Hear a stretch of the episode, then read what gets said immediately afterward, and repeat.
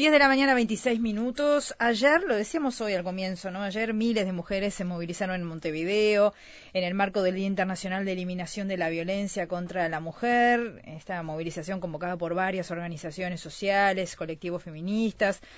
Y estas organizaciones que tienen varios reclamos, y de eso vamos a hablar ahora con la directora de Mujeres, con Mariela Mazzotti, a quien recibimos con mucho gusto. Mariela, ¿cómo estás? Bienvenida. Muchas gracias, un gusto para mí también estar acá. Gracias. Y comentábamos al comienzo también lo, interesante que fue ver allí a, Graciela Villar y también a Beatriz Argimón encabezando ¿no? esa marcha multitudinaria.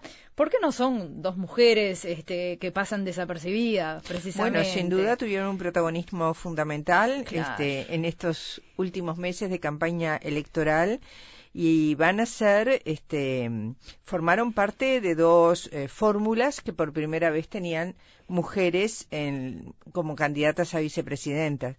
Eh, de hecho, hay que decir de que mm, tanto Graciela como Beatriz eh, no fueron por primera vez a la marcha eh, contra la violencia hacia las mujeres. Es decir, que son mujeres que vienen comprometidas con la agenda de derechos y con la lucha contra la violencia de género desde hace muchos años. Así que es bien importante mostrar de que en términos de la agenda de derechos de las mujeres hay este, una base compartida, quizás eh, pueden haber énfasis diferentes, pero hay una base compartida que nos puede permitir un diálogo para lo que más nos importa, mantener y profundizar las políticas de igualdad y las políticas de lucha contra la violencia de género. Claro, hay que decir además que ayer, después de un día de elecciones tan intenso que terminó tan tarde en la madrugada del domingo sin un resultado, bueno, incierto a nivel estrictamente de las cifras, pero ya eh, por lo que ya se sabe, este, aparentemente ya sería el doctor Lacalle Pou el, el próximo presidente. Falta la confirmación de la Corte nada más,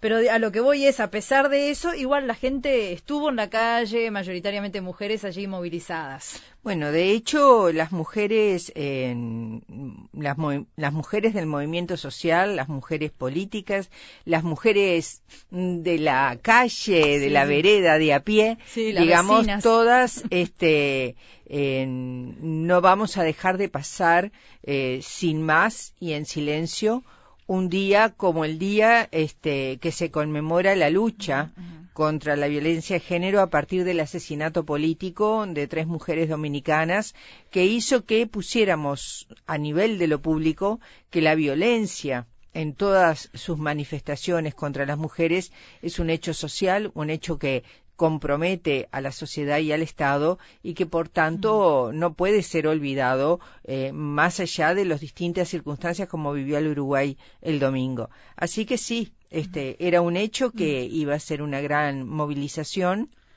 como lo están siendo también los 8 de marzo, la ciudadanía uruguaya, hombres y mujeres, porque hay que decir de que ayer también muchos hombres portaban este, pancartas con el nombre de mujeres que fueron asesinadas por femicidio y por tanto este es un compromiso que sin duda este debe seguir profundizándose y de hecho así lo dijo este la, la Beatriz Argimón que seguramente como tú dices, será nuestra próxima vicepresidenta de la República. Mariela, estamos terminando el año mm, con cuántas mujeres asesinadas. ¿Cuáles son las cifras que manejan ustedes? Sí, eh, nosotras teníamos hasta el jueves pasado 19 mujeres que habían muerto en el ámbito doméstico, de los cuales 16 femicidios estaban formalizados como femicidios en tanto tal, es decir, asesinatos a mujeres por el hecho de ser mujeres. Y había en aquel momento tres femicidios para resolver. El femicidio de la mujer en Río Branco, un caso confuso en Montevideo y eh, la mujer joven asesinada en Florida.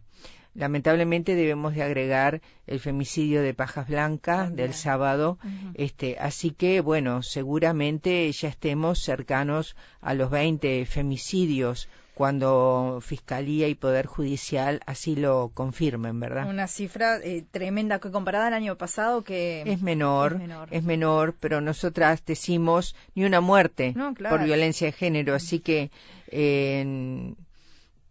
por suerte menos mujeres fueron asesinadas, pero las que fueron asesinadas son este, un número de todas maneras muy alto para el Uruguay. Nosotros estamos finalizando la encuesta, los primeros datos de la encuesta de prevalencia de violencia de género que lo vamos a presentar este viernes 29 vamos a hacer la rendición de cuentas del año, vamos a presentar una evaluación externa del plan de acción interinstitucional que presentamos en el 2015 como el plan de, de esta administración y bueno, con unos expertos españoles, este, con el apoyo de AGEP de OPP, de la Agencia de la Evaluación de OPP, hicimos esta evaluación externa que se va a presentar este viernes 29 y los primeros datos de la encuesta de prevalencia, este, que ya eh, nos habían dado en el 2013 muy altos y que seguramente este, podamos decir que continúa siendo uno de los problemas más graves de seguridad pública que vive el Uruguay. De seguridad pública porque es un problema público, como así lo dice la, la ley de violencia de género, es un problema social que no es de la mujer y del hombre en particular.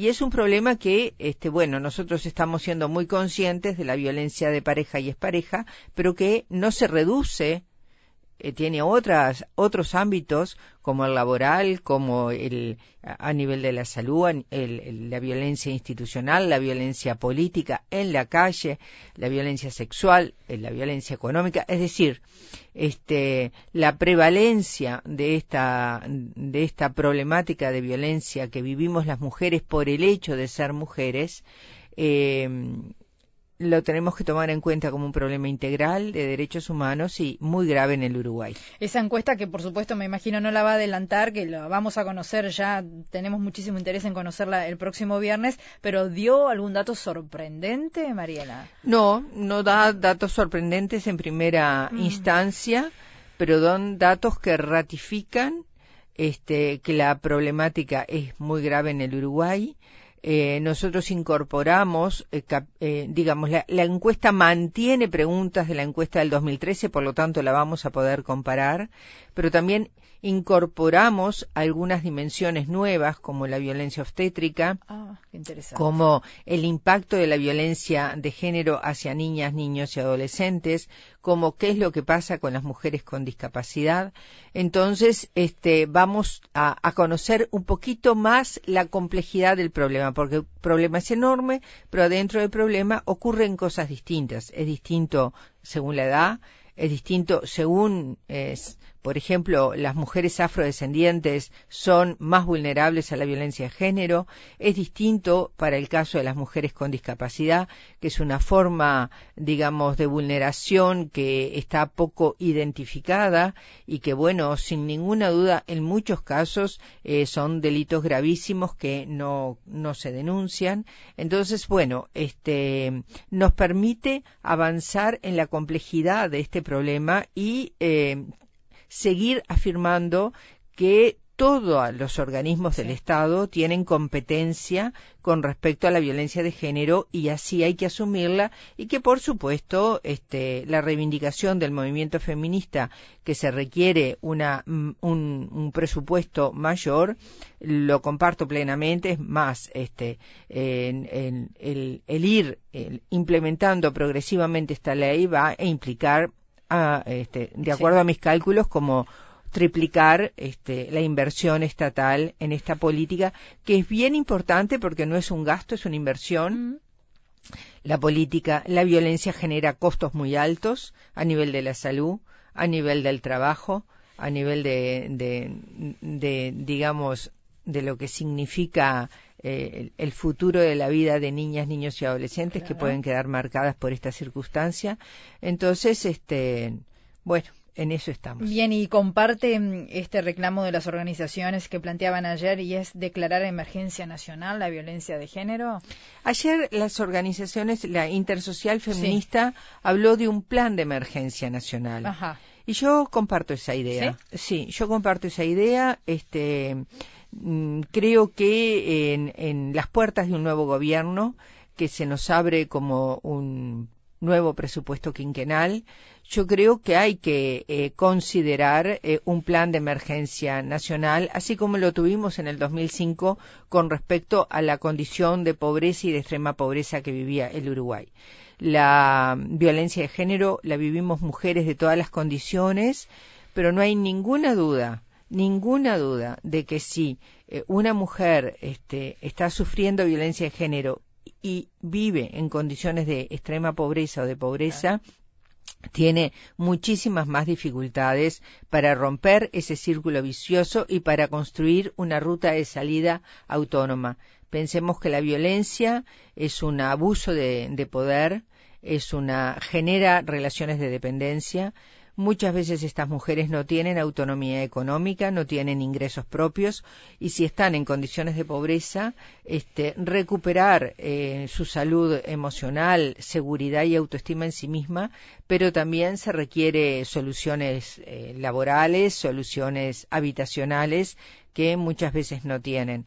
Entonces sí se requiere un plan integral que era muy difícil en el, último año, eh, digamos, de rendición de cuentas de un gobierno, pero sí te permite una proyección en los futuros cinco años para desplegar este plan de emergencia nacional este, que de alguna manera genere esa integralidad de las intervenciones. A veces se habla exclusivamente de los servicios de atención o de los centros de protección que deben ser sin duda transitorios para un riesgo de vida inminente, pero las mujeres tienen el derecho junto con sus niñas y niños de volver a su lugar de vida o de eh, recibir este digamos distintas estrategias de tipo habitacional y laboral de sin duda que acá tiene que haber una mejor administración de la justicia, nosotras estamos esperando la creación de los juzgados de violencia de género.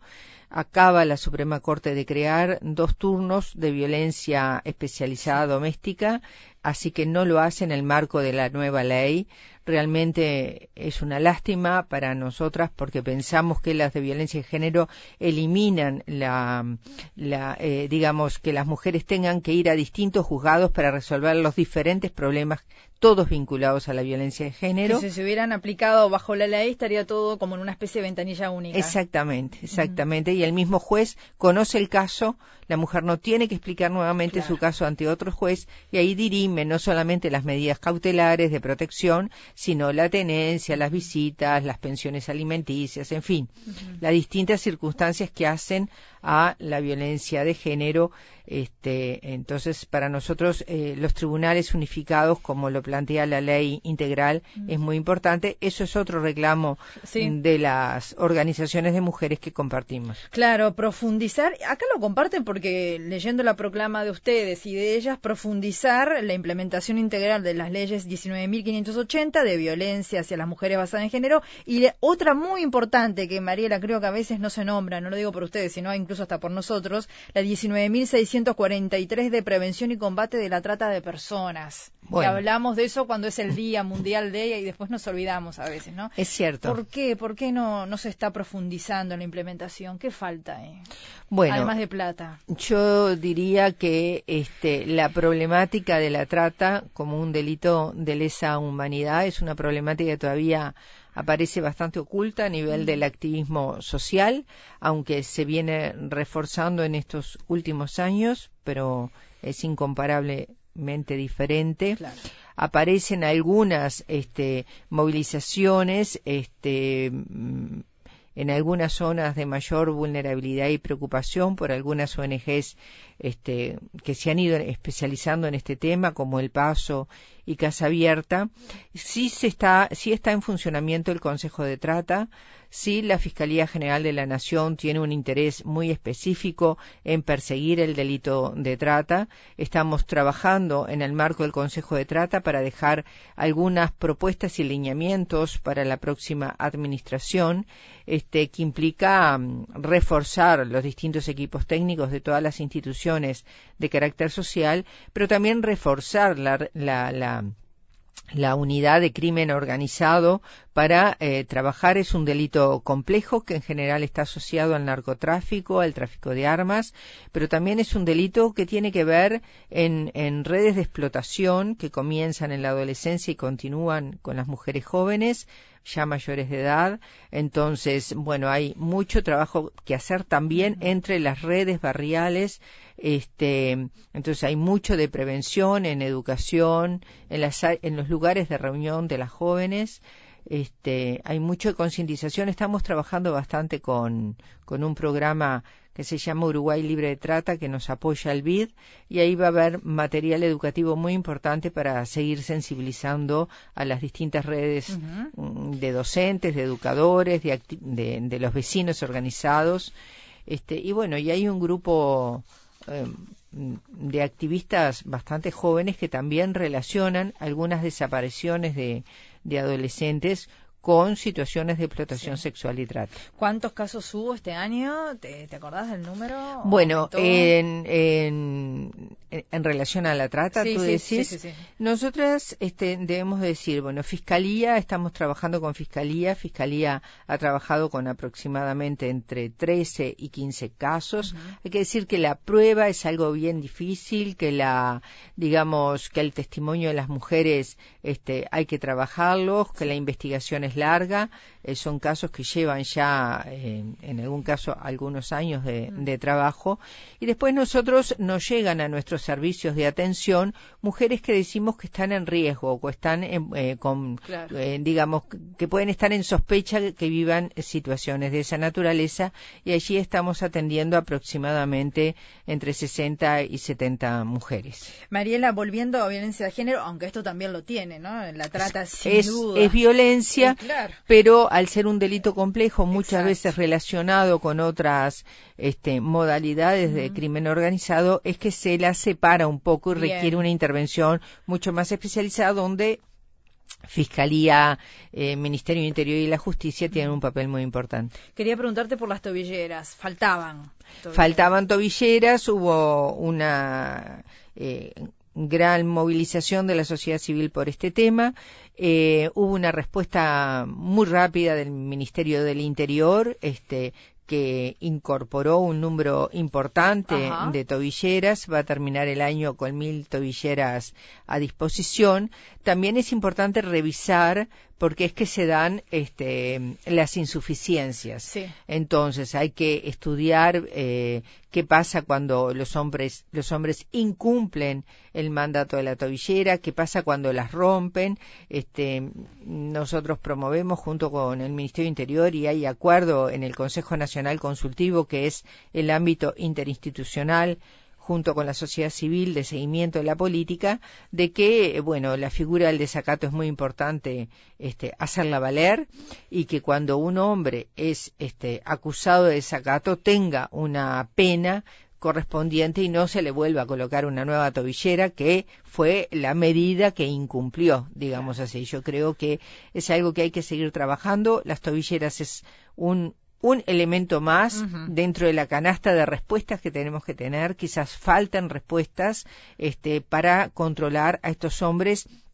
eh, eh, con un nivel de violencia, de riesgo tan alto y tan inmodificable, digamos así, ¿no? Hay hombres que no, que aceptan el límite y que eh, respetan la medida cautelar. por lo tanto, es muy eficiente la medida y es importante eh, que la tengamos, pero en aquellos hombres que no es así, bueno, ahí hay que pensar en otras actuaciones. antes de ir de avanzar en el tema tobilleras, ustedes hacen muchos talleres, se trabaja mucho el tema masculinidades y mm, se detecta realmente un cambio e, en los hombres en la conducta o es difícil cuando se encuentran a un hombre violento. cuando nosotros eh, nosotros atendemos mayoritariamente en un 90%, 95% te diría a hombres que tienen colocadas tobilleras que llegan a nuestros servicios por mandato judicial. Quiere decir que son hombres que, de alguna manera, se evaluó que son de alto riesgo, es decir, que tienen un convencimiento de que tienen derecho a matar a, esa mujer. Por tanto, son hombres eh, cuya eh, construcción de su sistema de creencias, de sus formas de conducta, muy consolidadas muchas veces y por lo tanto es difícil que haya una modificación. Lo que primero se trabaja es en el reconocimiento de su responsabilidad y de que esa conducta no es válida y que nunca se tiene un derecho de eh, violentar y agredir y amenazar y pensar en matar a una persona. Hay hombres que luego de un proceso logran asumir eso y ahí baja el riesgo y bueno, hay una, una perspectiva posible de, de, cambio de conducta. Hay otros hombres que no, pero la llegada a nuestro servicio y el contacto con nuestro servicio nos permite apuntalar este, y bajar los niveles de, de altísima tensión para disminuir el riesgo contra la mujer. La figura de, del custodia que vive este, ha sido, que vive con la mujer eh, que está amenazada, ha sido eh, cuestionada, incluso hay una propuesta por allí del Partido Nacional que esa custodia esté con el agresor. Ayer hablábamos con representantes de la red uruguaya contra la violencia doméstica y nos contaban además a propósito de lo que implica para la mujer que tiene que convivir en esa situación con un guardia, con un policía, ir a trabajar, que lo acompañen, que pierde intimidad también una de ellas hace poco salió al aire y dijo me siento presa también de esta manera. ¿Cómo se maneja eso tan difícil? Sí, la custodia a nadie le gusta, ¿no? Sí, claro. Este es una medida, este, tendría que ser una medida excepcional. La problemática es que se, se empezó a utilizar de manera casi masiva, digamos, o con una alta frecuencia y eso es inconveniente. Efectivamente, para una mujer tener una custodia. La custodia tiene el objetivo de la protección, así que no vamos a proteger al hombre agresor, no tiene ningún sentido. Entonces, la custodia, que es una figura de protección, se le, se le pone, se, le designa a la mujer, pero sin duda que es extremadamente mm, invasiva su vida cotidiana, sí. Este, por eso es que el Ministerio Interior, para minimizar esto, bueno, ha tenido muchísimas este, articulaciones con el Poder Judicial y eh, se encaminó a esta compra de nuevas tobilleras para este, ampliar el, esta, la utilización de estos dispositivos. Eh, y por eso es que es tan importante pensar en medidas complementarias a la tobillera como el desacato u otras que, que, habrá que ver para tratar de evitar las custodias. Sí, yo creo que eh, quienes conocemos cotidianamente eh, el impacto de la custodia en la vida de las mujeres sabemos que este, no es una buena solución, aunque a veces el riesgo es tan inminente que es indispensable. Mariela, eh, en los últimos minutos quería preguntarte qué te quedó pendiente. Vamos a pedir un vasito de agua. Por favor, sí. Sí, este ya te traen. Eh, no, te quería preguntar, ya está terminando el año, ¿qué, te ha quedado pendiente en materia de gestión? ¿Con qué te gustaría irte de alguno de esos hechos de, o sueños que tenés pendiente cumplir? bueno, está en el Parlamento la ley de igualdad y no discriminación hacia las mujeres. Bien. Es una ley eh, que fue elaborada de manera interinstitucional, es decir, en el marco del Consejo Nacional de Género. Bien. Eh, por lo tanto, todos los organismos públicos consideran que es una ley que consolida el compromiso del Estado y esta idea de que las intervenciones no pueden ser, digamos, eh, puntuales, sino que tienen que corresponder a un sistema de política pública en igualdad de género, consolida lo hecho hasta ahora y lo institucionaliza como política de Estado. Esto, eh, por tanto, muchas gracias, es muy importante el, la orientación de esta ley. Además tiene un primer capítulo donde la ley declara a la igualdad de género y la no discriminación a las mujeres como un derecho reconocido por el Estado uruguayo.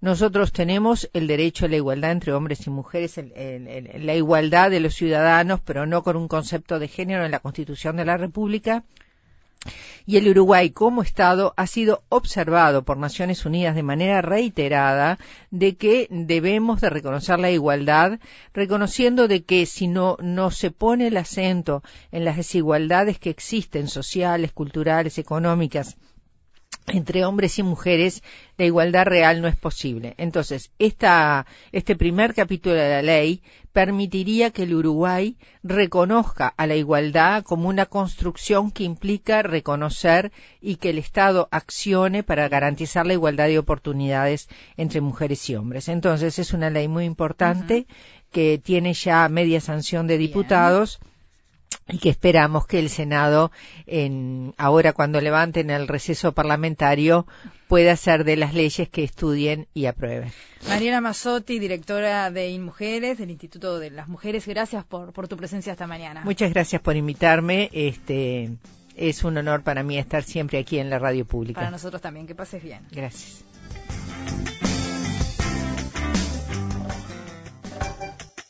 Puntos de vista en las mañanas de Uruguay.